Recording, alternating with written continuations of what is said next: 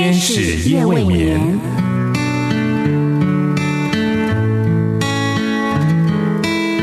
疲倦的心灵等待抚慰，空虚的心灵渴望陪伴，受伤的心灵需要医治。天使夜未眠，带来上帝的爱与祝福。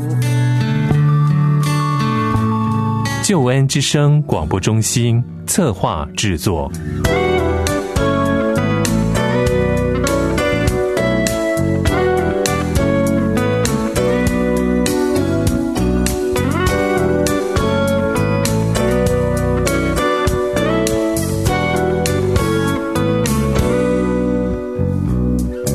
天使夜未眠，陪你到入眠。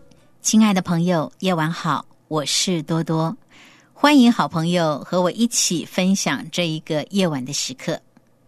亲爱的朋友，我们都听过这么一句话：“凡可恨之人，必有可怜之处。”我相信绝对没有一个人会喜欢被人唾弃的。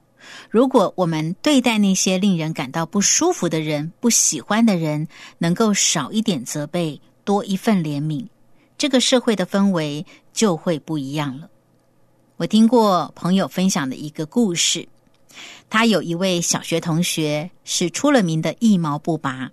这个同学很吝啬、小气，常常中午吃便当的时候呢，他就会跑到其他同学的旁边，看到便当盒里面有鸡腿，他就把鸡腿拿走了。而每一次出去玩的时候，他总是以钱带的不够，并赖着别人请他客。久而久之，他的朋友越来越少。直到有一次，他忘了带课本，要家人送来。那我的朋友呢，就觉得很好奇，就偷偷跟着这个小气鬼去瞧瞧。等了半天之后呢，只看见一个清道夫全身脏兮兮的走进学校，又看见那位同学上前对他喊了声“妈”。那一瞬间，我的朋友明白了，但是他没有戳破那个同学的自尊心。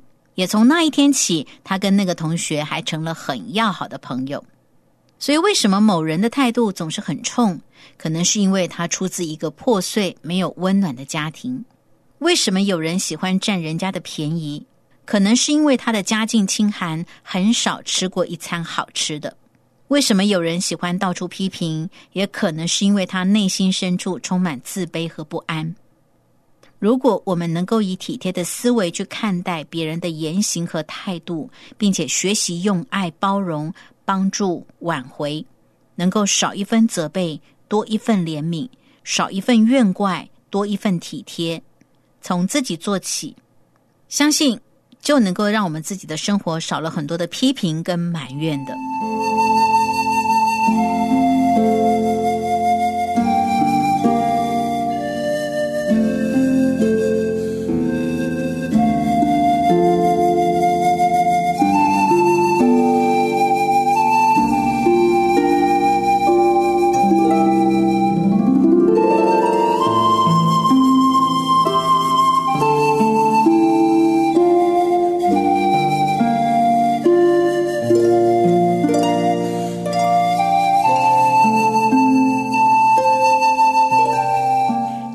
多陪你聊生活，我想借着在日本所发生的一个现象，和好朋友来聊聊。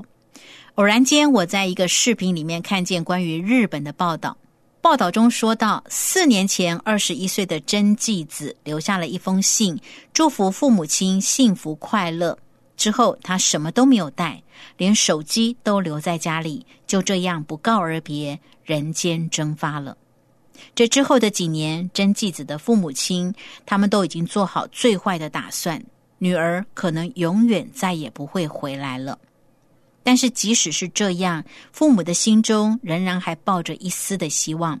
他们每天会去附近的百货公司外的长椅上坐上一段时间，希望能够在人群当中发现真纪子。而在家中，真纪子的房间也保持原样。就是为了等待他回家的那一天，因为警方始终没有发现真纪子的遗体，所以推测真纪子是因为经历感情分手的打击，单纯的离家出走。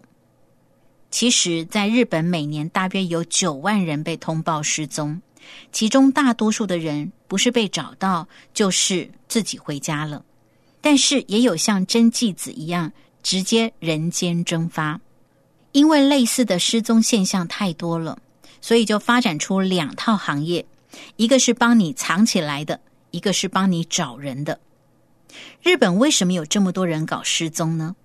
根据法国电视台 France Twenty Four 的报道，自从真纪子失踪之后，他的父母亲也想透过警方找人。但是日本法律重视隐私规定，成年人只要是没有明显的轻生意图，或者是精神异常，又或者是疑似卷入犯罪事件，或者有生命疑虑的特异行踪不明者，警方就可以拒绝调查。所以失踪之后，不管是要调阅通联记录，或者是查阅住宿的资料，都可能会遭到拒绝。根据日本警方统计，每年平均有八到九万人通报失踪，其中五万人是男性，三万人为女性，其中又以十几岁到二十几岁族群为大宗。撇除其中高龄长者多半是因为失智等疾病离家出走，下落不明的人中，多半是因为家庭或职场因素而选择自愿离家。虽然在所有失踪通报当中，有百分之四的失踪者在寻获时已经死亡，不过因为多半会在通报后一周内寻获，也因此就造成了警方对于这类案件的态度通常是比较消极的。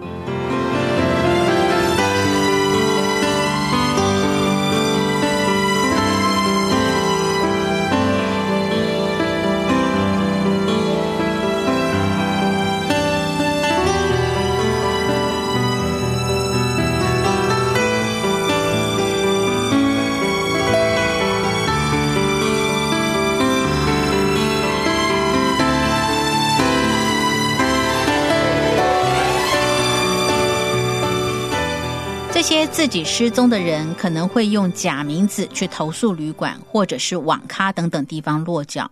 不过，有些想要长期失踪生活的人，不会去户政机关办理迁入、迁出的登记，也就导致他们没有办法找到新的工作，甚至连生病就医都会出现问题的。在日本，有些人会找专门的夜逃屋啊，夜晚的夜。逃跑的逃屋是房屋的屋，夜逃屋也就是夜间搬家公司来帮助自己连夜搬家，并且安顿好。据说日本现在有十万人是透过这类的服务，让自己开启第二人生。而经营夜逃屋这个行业是在一九九零年代日本泡沫经济开始的时候，当时多半是因为财务问题连夜搬家的人。但是后来发现，很多想消失的人，并非只是消极的想躲起来，而是因为厌倦人际关系。业者也表示，客户中有九成都是女性，很多都是为了逃离家暴或者是跟踪骚扰狂，而造成自己失踪、人间蒸发的另外一个因素，是因为日本社会的容错率低，没有二次机会，所以逃避虽然可耻。但是却让自己人间蒸发的人可以有重启人生的机会。每个人的人生都不能够重新再来一次，因此怎么能够摆脱生活跟心灵的痛苦呢？透过失踪，让自己有重启第二人生的机会，成了许多人想要逃离目前生活的选择。亲爱的朋友，对于多多所谈的这个现象，你怎么看呢？然而，多多还是要说。如果生命没有经历改变，那么重启的人生真的会是有盼望的人生吗？我真的非常怀疑。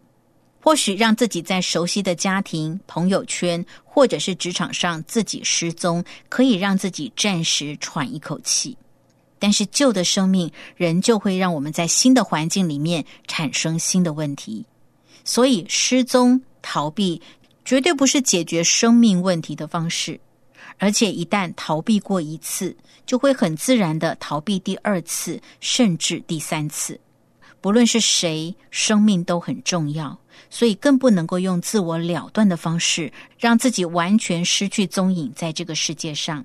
从基督信仰的角度来看，我相信只有上帝才是人们面对问题的解答，因为关乎我们生命的问题，不是由自己去探索，也不是由有智慧的人提供给我们的，更不可能透过学校教育来教导。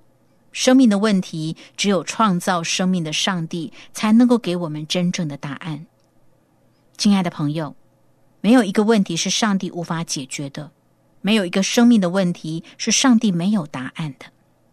人生一切问题的解答就在上帝那里，上帝能够掌管你的今天，也能够掌管你的明天，所以不用搞失踪。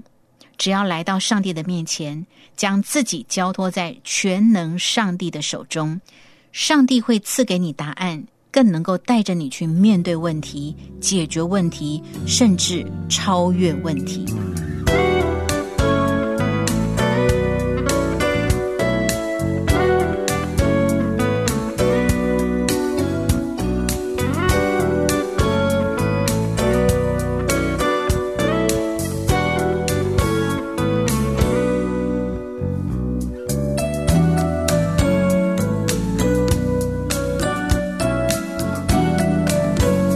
深夜都有上帝在为你值夜班，鼓励你交托心灵的重担，祝福你能够安然入睡，迎接新的一天，领受上帝为你预备够用的恩典、力量和祝福。你正在收听的是《天使夜未眠》，我是多多。亲爱的朋友，遇到问题的时候，请不要躲起来。如果你无法面对明天，那么多多鼓励你，先将心里的重担、难处。忧伤、痛苦，借着祷告交托在上帝的手里，在上帝没有难成的事。上帝爱你，关心你，他很愿意接受你交托的重担，也愿意陪你一起面对。所以，请好好珍惜自己的生命。我再说，只要活着，就有希望。欢迎你跟我分享你的想法，或者是分享你的心情，请你在旧闻之声网站节目的留言板，或者在良友电台网站节目的留言板里留言给多多。天使夜未眠，谢谢你的收听，我们下一次节目中再会。我不知明日将如何。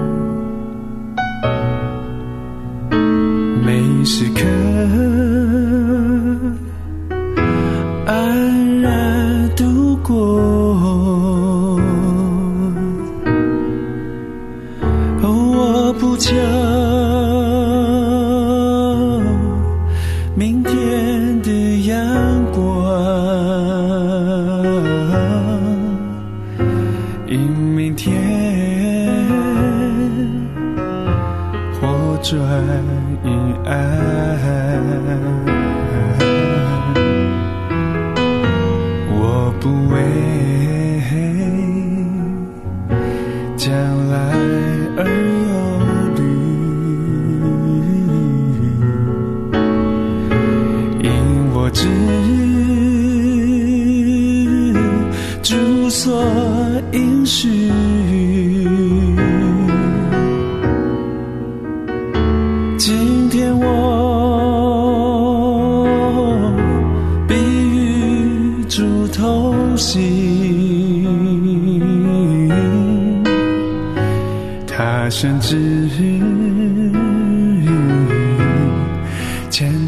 光景，